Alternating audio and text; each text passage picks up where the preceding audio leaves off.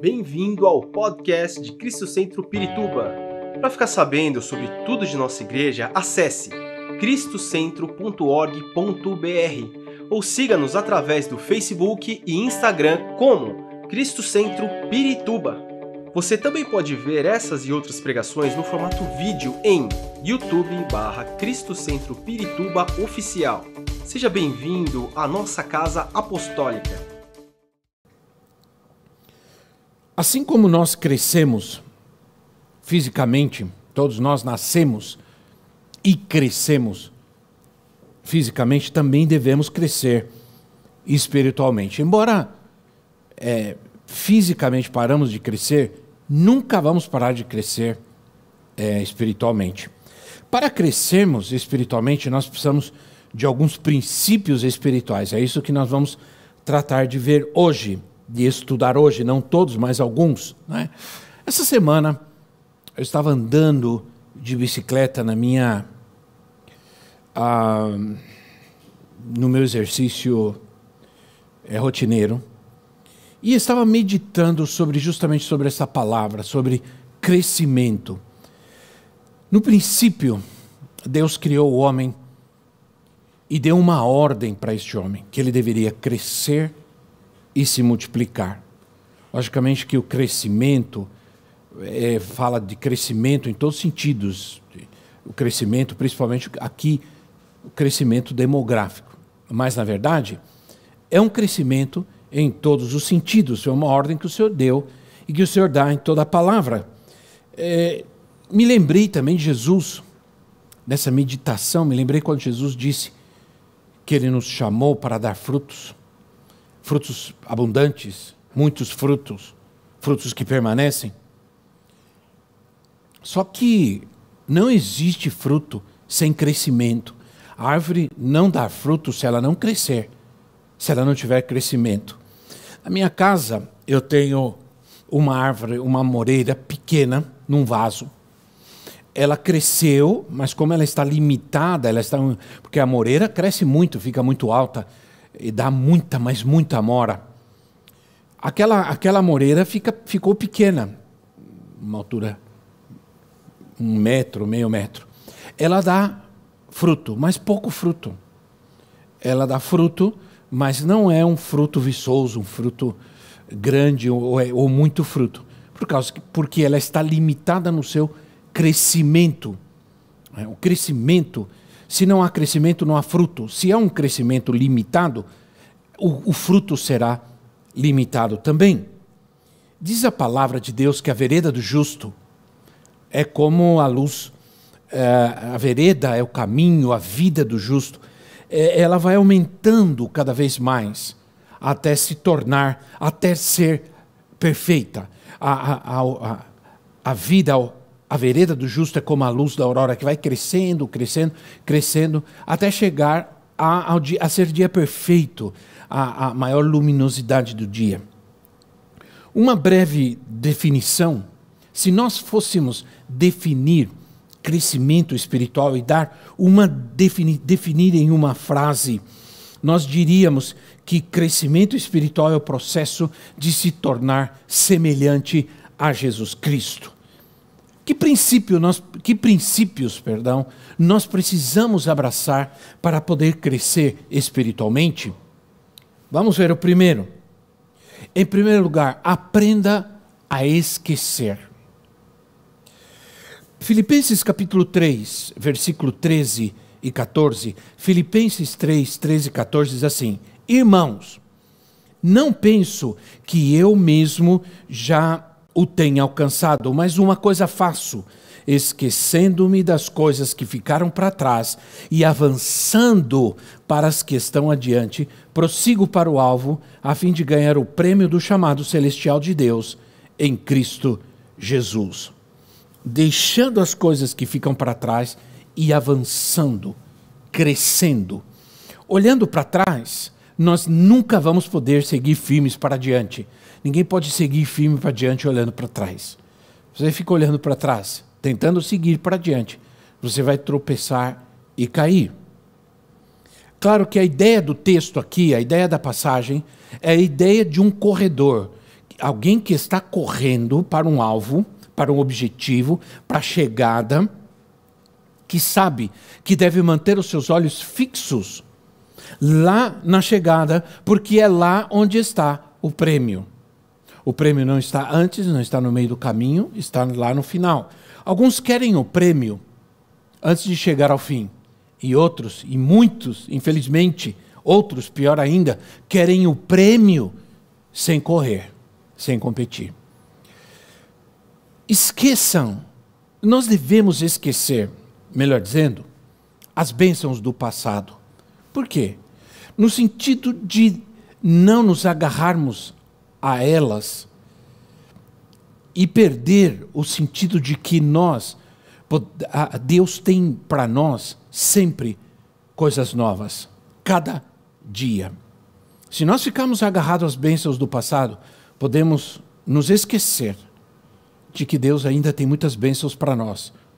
Não podemos viver apenas as recordações dos logros, dos logros do passado, porque uma vez que um objetivo, uma vez que um sonho, uma vez que uma meta é alcançada, deixa de ser um sonho. Porque a, a partir do momento que o sonho é realizado, não é mais um sonho, já foi algo que foi alcançado. Também a gente tem que aprender a esquecer os erros e as falhas do passado.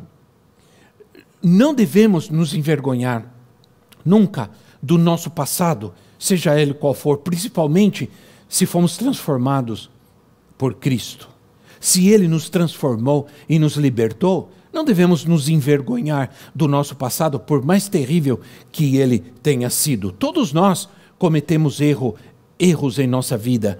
É, é bem possível que e, e é bem possível que ainda venhamos a cometer erros, mas nada adianta ficar olhando para trás e tratar de nos, e nos frustrarmos por causa do nosso passado, por causa dos erros do nosso passado que tenhamos cometido.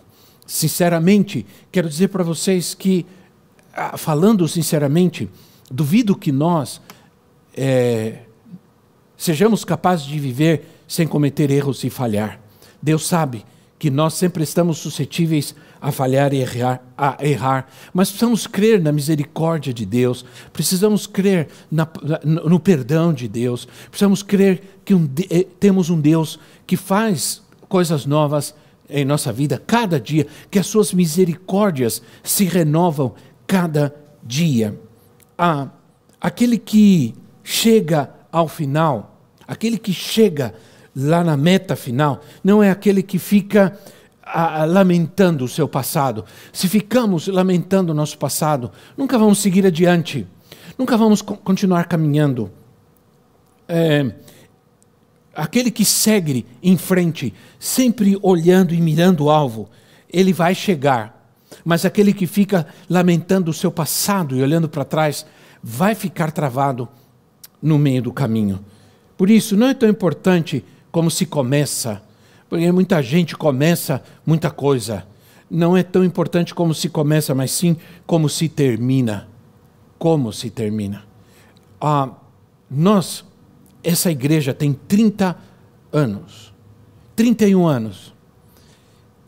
Começamos bem pequenos e crescemos e estamos aqui firmes. Cada dia chega gente nova graças a Deus. Se renova cada dia a misericórdia de Deus sobre nós e continuamos firmes, porque nós temos um objetivo.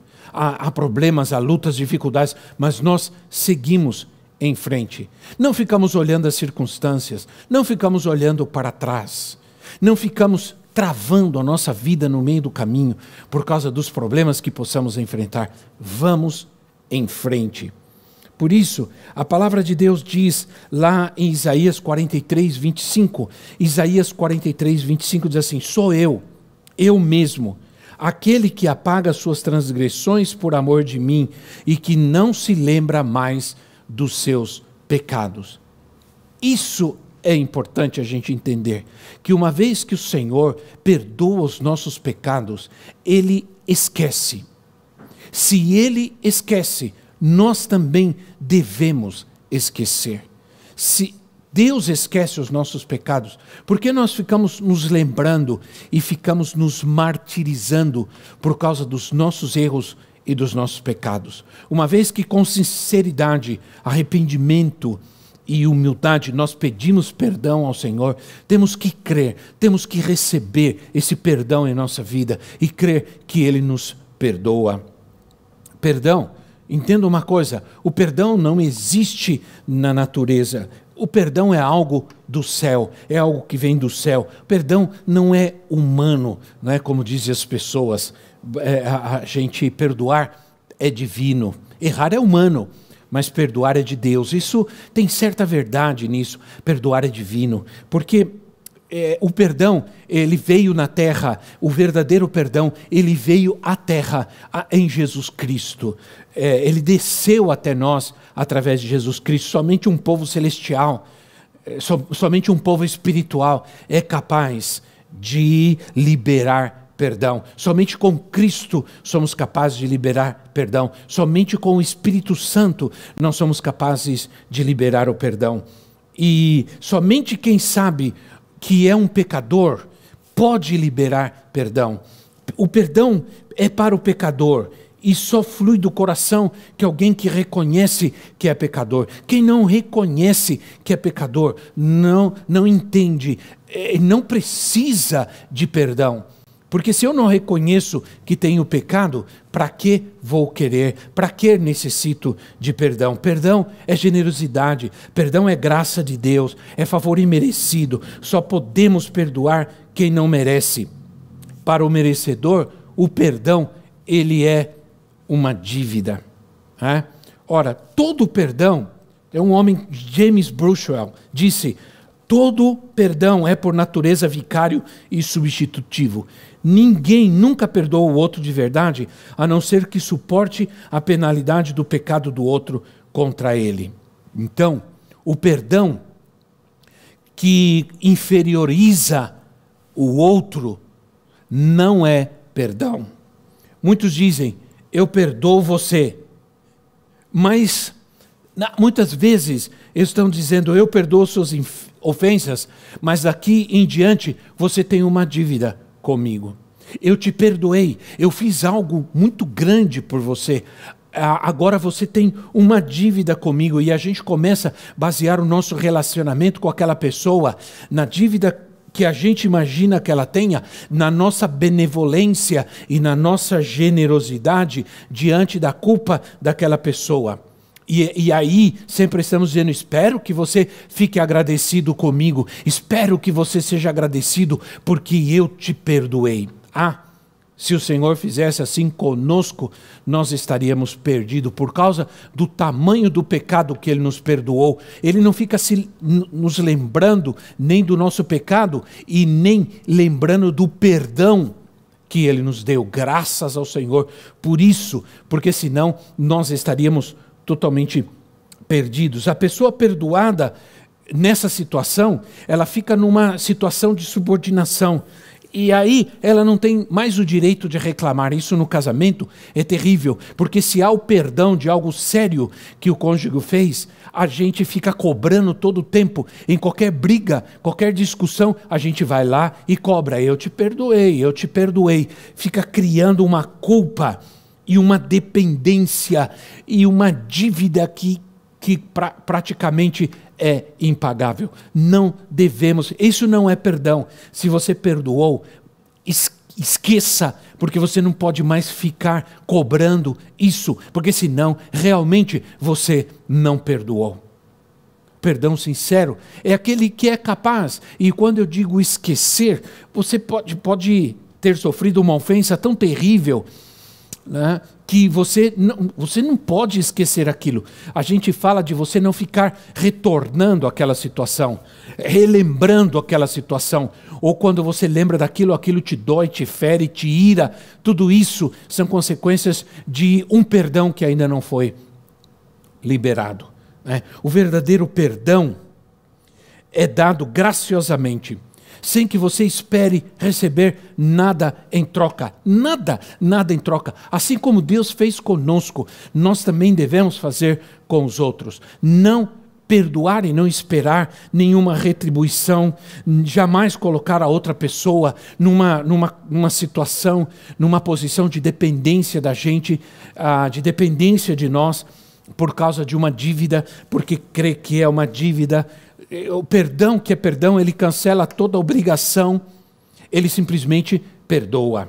Por mais difícil que seja, porque o perdão não me favorece ou melhor, o perdão não favorece a pessoa que me ofendeu. Às vezes não queremos perdoar porque cremos que perdoar favorece a pessoa que me ofendeu. Na verdade, não. O perdão me libera a mim. O perdão favorece a mim. O perdão jamais se coloca numa, numa condição de numa posição de superioridade. Né? O apóstolo Paulo diz é, em Atos capítulo 20, não me lembro o versículo 35, se eu não me engano, que é melhor dar do que receber. Você não tem o versículo aí. Mas nós precisamos equilibrar esse conceito de que devemos dar sem esperar receber nada em troca, porque. Infelizmente, sempre a gente está esperando algo em troca quando a gente dá, quando a gente doa. E quando a gente dá o perdão, a gente fica esperando, às vezes, uma retribuição, um reconhecimento, e não deveríamos fazer isso, porque muitas vezes a gente pode se frustrar. A gente pode se frustrar. Da, olha, às vezes a gente faz isso porque a gente é, quer se libertar de um sentimento de culpa, ou a gente quer, é, a gente tem, quer se colocar numa posição de superioridade, embora isso seja, às vezes a gente faz isso de forma disfarçada, e a gente quer obrigar ao outro ser agradecido. Tudo isso é nos mostra que realmente nós não perdoamos genuinamente, verdadeiramente. Né? O perdão, ele não é um perdão verdadeiro se ele é, ah, se ele é unilateral. Ora, ainda que seja sacrificial o, o, o, e uma prova de amor, o perdão solitário, ele não é aquele perdão de Deus. Né? O perdão, e o que, que, que eu quero dizer com isso? Que é o perdão que nega a relação. O perdão que não aceita a, a, a, restauração do relacionamento.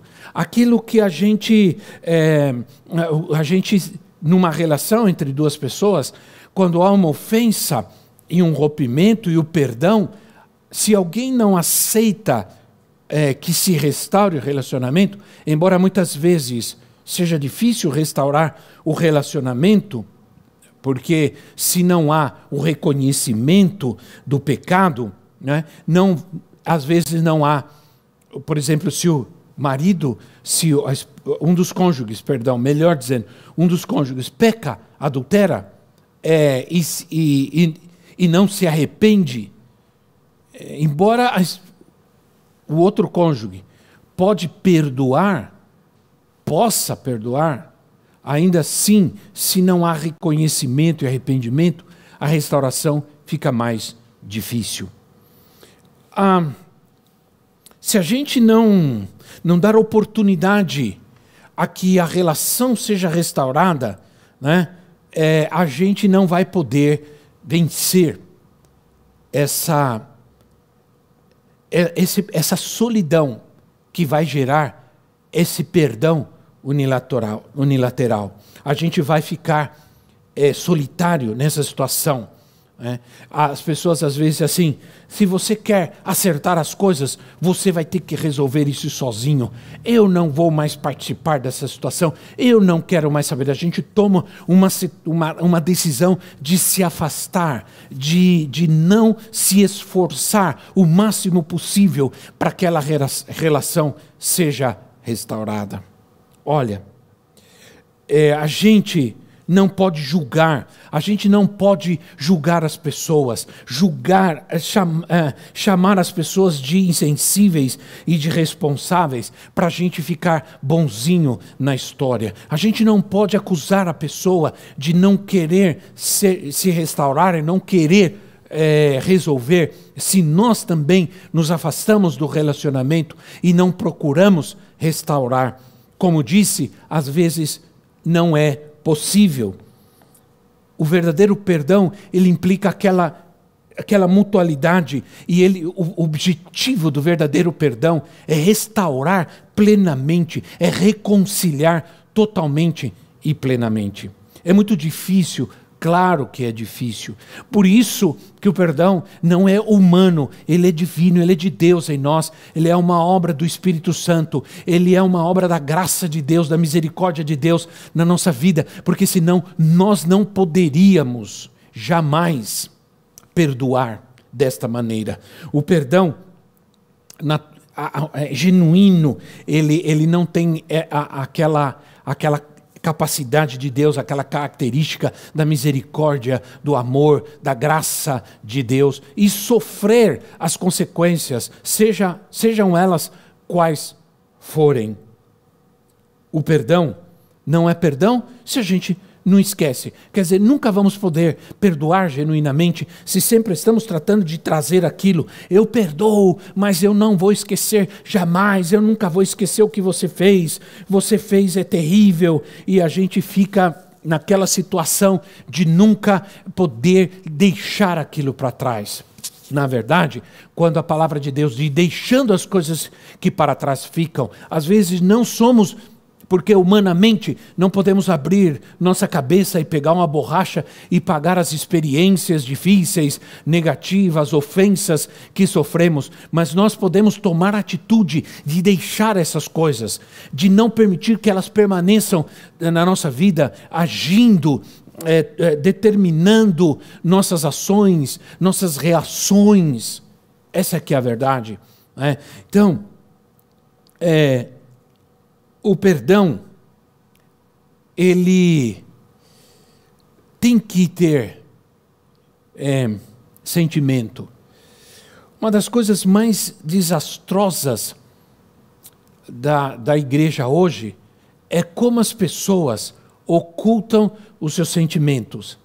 Elas sentem raiva, mas elas guardam, escondem, simulam elas são ofendidas, elas eh, têm, têm problemas nos relacionamentos com outras pessoas, com alguém, e elas são capazes de camuflar aquilo, esconder aquele ressentimento, aquela amargura, aquele sentimento, e isso prejudica demais. Não conseguem expressar a sua indignação, a sua raiva, a sua amargura, não conseguem trabalhar com aquele sentimento para que ele seja compartilhado e tratado e ministrado para que haja cura. Então, se não se expressa o sentimento, se se esconde o sentimento, não há libertação e também não pode haver um verdadeiro perdão.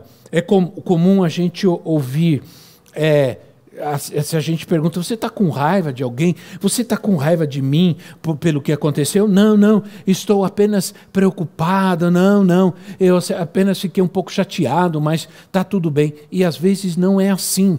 Ficamos extremamente ressentidos com os outros, com os nossos irmãos, e não expressamos isso, ficamos ressentidos no nosso casamento, ficamos ressentidos na família e não compartilhamos isso e não expressamos esse sentimento, e aí nós sofremos a, a causa dessa situação. Não, é, a gente nunca vai ter um perdão Nunca vamos poder perdoar genuinamente, a menos que a gente assuma a raiva, a amargura, a mágoa o ressentimento. Ah, na verdade, o perdão, ele traz vitória sobre esses sentimentos. Se eu quero ter vitória sobre esses sentimentos na minha vida, eu preciso perdoar. Mas se eu não entendo, se eu não expresso, se eu não aceito que estou com raiva, com amargura, com, com ressentimento contra alguém ou no meu coração, eu não, não, não vou poder genuinamente perdoar. Se os se negamos e dizemos, se negamos esses sentimentos e dizemos que não possu os, os possuímos, então o perdão ele se torna uma impossibilidade. Claro, é impossível. Se não nos ofendemos, não há o que per... Se eu não estou ofendido, não tenho o que perdoar. Mas se ah, muitas vezes eu estou só é, negando, só estou escondendo ocultando a minha ofensa para manter uma aparência. E isso é terrível. E isso é o que tem destruído muitas vidas. Ora, se não há restauração dos relacionamentos, não há perdão genuíno. Não se pode ter um perdão genuíno. E eu estou falando, aí você me pergunta, mas que isso tem a ver com o meu crescimento espiritual? Ah, porque se eu se eu escondo meus sentimentos, se eu oculto esses sentimentos, eu não posso crescer espiritualmente. Eu só posso crescer espiritualmente se eu observo que às vezes eu sou pivô de certos problemas. Porque você, é, se você me ouve aqui e você é uma pessoa que sempre está em conflitos de relacionamento, você precisa olhar primeiro para a sua vida. Porque só, você pode dizer: ninguém me entende, ninguém me aceita, porque. É, você observa, de repente tem várias pessoas dentro de um, um local, de um lugar, de, é, de um grupo ou da igreja que, com quem você teve problemas. Já teve com vários. É, você, quem tem problemas as pessoas, ou você ainda não olhou para você mesmo e não foi capaz de entender e de compreender seus próprios erros e falhas. Então, é, se a gente diz, eu perdoo você, mas nunca mais quero ver a sua cara, não quero me. Isso está errado. Isso está errado. Eu perdoo você, mas não quero me relacionar com você. Eu perdoo você, mas não quero estar no ministério com você. Isso está errado. Isso não é perdão, isso é amargura, é ressentimento no coração. Então, é, infelizmente, nós ouvimos muito isso, muito mais do que nós gostaríamos, e, e, e, e muitas vezes de pessoas que nós cremos que não deveriam ter esse tipo de atitude. Se o perdão, ele não dá oportunidade de restaurar, não dá oportunidade de restaurar o, relacionamento, não dá oportunidade de uma segunda, terceira, quarta, sei lá, chance, não é de Deus não é de Deus. Naturalmente, como eu já disse, há situações que nunca vão poder ser restauradas. Por quê? Porque não há o arrependimento, não há o reconhecimento por parte de outro que houve ofensa, que há o pecado, que há a falha. Né? Então, é, Claro que restaurar o casamento depois de uma, de uma infidelidade requer perdão e requer arrependimento e abandono do, do pecado, das circunstâncias, senão o que vai acontecer realmente é a separação, é o rompimento. Então, é claro que sempre a restauração é, do relacionamento sempre implica perdão e arrependimento, perdão e arrependimento. É? Então, perdão. Então nós entendemos. Por isso que aqui vem o processo que nos leva ao crescimento espiritual. Se nós não aprendermos a perdoar sempre, a perdoar muitas vezes, várias vezes, então não há. Se retemos o sentimento, se retemos a, a amargura, se, é, nós não vamos crescer espiritualmente. Jesus disse que devemos perdoar nosso irmão, marido, esposo, esposa, filho, sei lá eu quem, quantas vezes for necessário, quantas vezes for preciso. Ora, compreendendo isso, isso eu entendo, eu compreendo que isso pode ser algo muito difícil e é algo difícil. Se você é, é interessante Deixa eu te dizer algo. Pensa comigo aqui, para um instante agora, e pensa comigo em algo que eu vou te dizer. Se você me engana uma vez, você me engana uma vez, você é envergonhado. Né? A vergonha é sua. Mas se você me engana uma segunda, terceira e quarta vezes, vê, vez, a vergonha começa a se tornar minha. Por quê?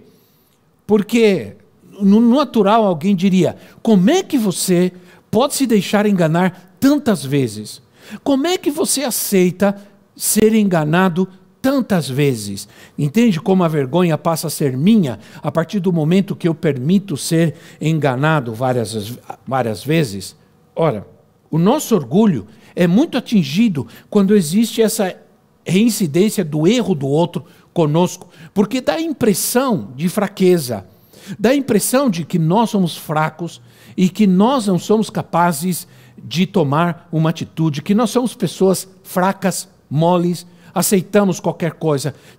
Aquela esposa que está sempre perdoando, sempre, sempre, sempre perdoando os erros do seu marido, dá, passa essa impressão de fraqueza.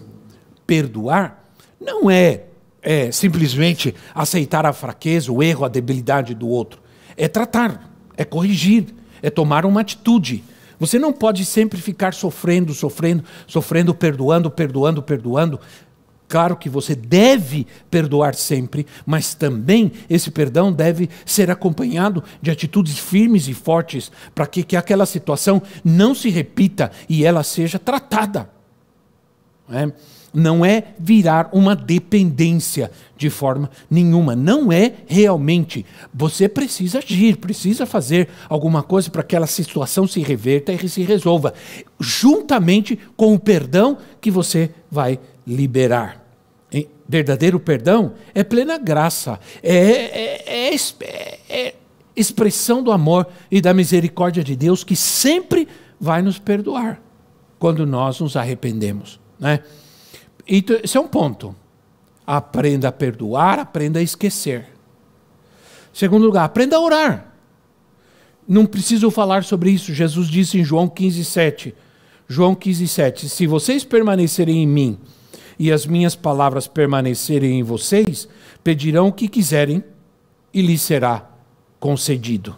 Se permanecerdes em mim, isso fala de uma de uma de uma constância. Isso fala de você permanecer. As minhas palavras permanecerem em vocês, vocês vão pedir tudo o que quiserem e será feito. Nós só podemos crescer na oração orando. Ninguém pode crescer na oração sem orar. Ora, nós precisamos crescer também em nossa vida de oração. Se você ora menos, você não cresceu. Se você ora menos que antes, você não cresceu, você está voltando para trás. Sua vida espiritual está estancada se você ora menos do que antes. Se oramos somente emergencialmente, se só oramos quando temos necessidade, só oramos quando só precisamos de algo, só corremos aos pés do Senhor quando precisamos de algo, nós não vamos crescer espiritualmente assim como deveríamos. Também, se você quer crescer espiritualmente, aprenda a crer creia. Em Marcos capítulo 11, versículo 24, Marcos 11, 24, diz assim: Portanto, eu lhes digo: tudo o que vocês pedirem em oração, creiam que já o receberam e assim lhes sucederá. É, creia. Se você tem ora menos do que antes e tem menos fé do que antes, você não cresceu espiritualmente. Ouvir a palavra mais crer na palavra, mais obedecer a palavra é igual à vitória. Essa é a matemática de Deus, é a matemática da fé. Outra vez, ouvir a palavra, crer na palavra e obedecer a palavra é igual à vitória.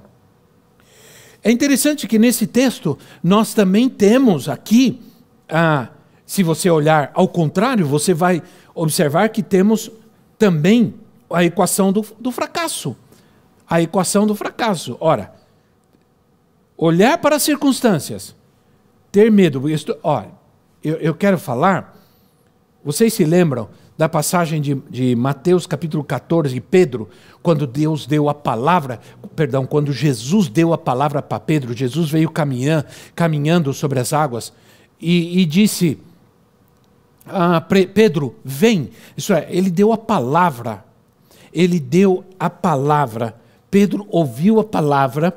Pedro creu na palavra e obedeceu a palavra. O que aconteceu? Ele caminhou sobre, sobre as circunstâncias. Agora, nesse texto de Pedro, de Jesus, também você tem a equação das circunstâncias, do fracasso. É, olhar as circunstâncias ao seu redor ter medo e duvidar é igual a fracasso. Olha, olhar as circunstâncias, mais ter medo, mais duvidar, é igual a fracasso. Ora, quando permanecemos na palavra, a fé sempre está presente. Se nos afastamos da palavra, a fé se ausenta. Sempre assim. Simples assim. Onde não há palavra de Deus, não pode haver fé. Não vai haver fé. E esse é um ponto. Outro ponto, aprenda a adorar.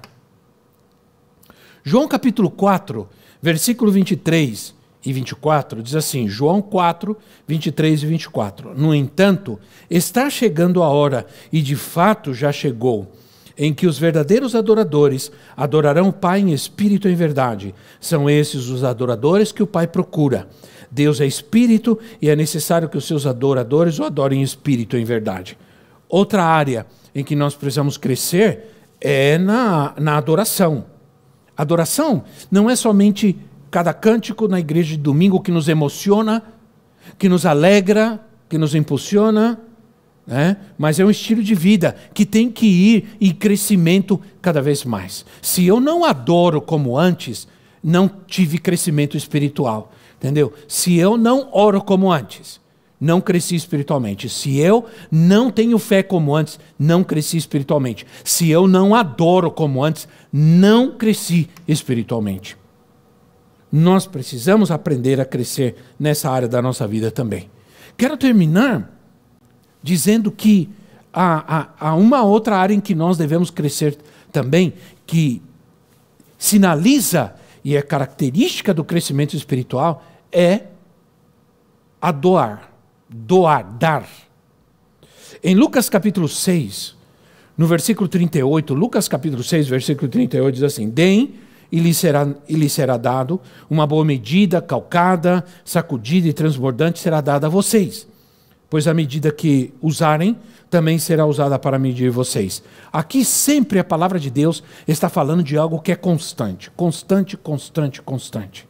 Felizmente, os cristãos hoje estão buscando desculpas para não serem doadores, para não darem ao Senhor seus dízimos, suas ofertas. É, encontraram alguém, conseguiram encontrar alguém que lhes ensinou e equivocadamente, erradamente, de que eh, essas coisas não são bíblicas ou são do Antigo Testamento. Se você quiser dar, dá. Senão, Deus não exige nada de você. Deus não pede nada de você. Isso não é verdade. Isso não é bíblico. Estão perdendo a grande oportunidade de crescer verdadeiramente em suas finanças, crescer com a bênção de Deus que não acrescenta dor, que não acrescenta sofrimento, ser enriquecidos com a riqueza verdadeira de Deus em sua em suas vidas, é? Então deixem é, deixam de considerar essas pessoas deixam de considerar que tudo é de Deus. É, quando vêm esses ensinamentos absurdos, equivocados, egoístas, malignos, antibíblicos, e você aceita, você está deixando de dizer, você a, a, diz que crê, mas não crê, que tudo o que você tem, Deus te deu e é de Deus. Você perde essa oportunidade de dizer tudo que eu tenho é de Deus. Não vivem esse princípio, perdem a oportunidade de viver esse princípio maravilhoso que traz crescimento espiritual. Romanos capítulo 11, versículo 36, Romanos 11, 36, assim: Pois dele, por ele e para ele são todas as coisas, a ele seja a glória para sempre. Amém. São dele, para ele, por ele, são todas as coisas, tudo que temos e que somos. Se você deixa de reconhecer que deve dar a Deus, então você não está reconhecendo que tudo é dele. Porque se você reconhecesse realmente, daria muito mais do que apenas o dízimo, do que apenas uma oferta de vez em quando para Deus. Você entenderia que tudo é dele e deveria dar muito mais para ele. Finalmente, o crescimento espiritual tem a característica de que eu sou uma pessoa que vive sempre testemunhando, sempre dando testemunho da, mi, do, do, da minha fé aos demais. Atos capítulo 8, Atos capítulo 1, versículo 8, Atos 1, 8 diz assim: Mas recebereis poder ao descer sobre vós o Espírito Santo e sereis minhas testemunhas, tanto em Jerusalém como em toda a Judéia e Samaria e até os confins da terra. Testemunhar de Jesus, falar de Jesus, não é uma obrigação, não é uma obrigação chata de ter que falar de Jesus. Não, testemunha, nós testemunhamos não apenas com palavras, mas te, testemunhamos com a nossa vida. Se há crescimento na nossa vida de oração, nossa vida de fé, se há crescimento eh, na nossa comunhão com Deus, se há crescimento na nossa adoração, o nosso testemunho também vai crescer se não há crescimento espiritual na minha vida, o meu testemunho de Jesus Cristo não vai crescer. Se eu já não testemunho, já não falo de Jesus a outros como eu fazia antes, não tive crescimento espiritual na minha vida. É, é, testemunhamos, e entenda uma coisa, nós te, te, testemunhando, testemunhamos não apenas com palavras, nós também testemunhamos com a nossa vida. Por isso falei sobre fé, perdão, reconciliação, falei sobre orar, adorar, crescer em todas essas áreas nos faz crescer em nosso testemunho de Cristo em nossa vida também. Alguém disse: fale de Jesus. Se for preciso, use palavras. Muitas vezes a nossa vida nosso crescimento espiritual revela toda a ação de Deus, a presença de Cristo em nossas ações, palavras, em nossas atitudes. E isso é um grande testemunho, principalmente neste mundo, nos dias de hoje.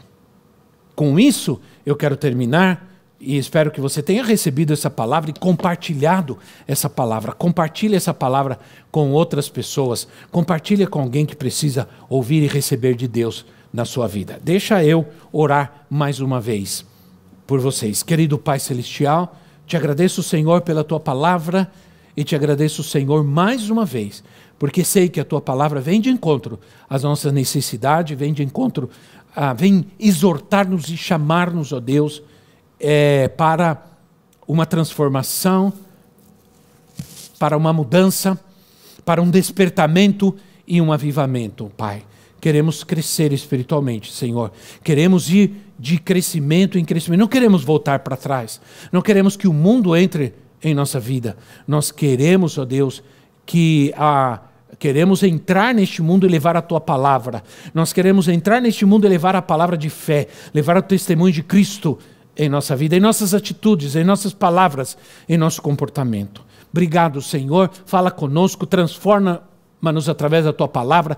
Entra em cada casa, em cada família agora, trazendo a tua cura e a tua libertação. Se alguém hoje enfermo, se alguém se sente mal, traz cura agora, Pai. Põe a tua mão de poder, restaura, liberta, Senhor. Traz paz, traz cura no interior, Senhor, daqueles que estão cheios de amargura e de ressentimento. Restaura os relacionamentos na casa, na família, no casamento.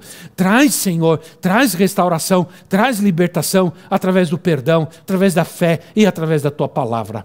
Oramos hoje agradecidos ao Senhor mais uma vez pela tua palavra em nossa vida, em nome de Jesus Cristo. Amém e amém.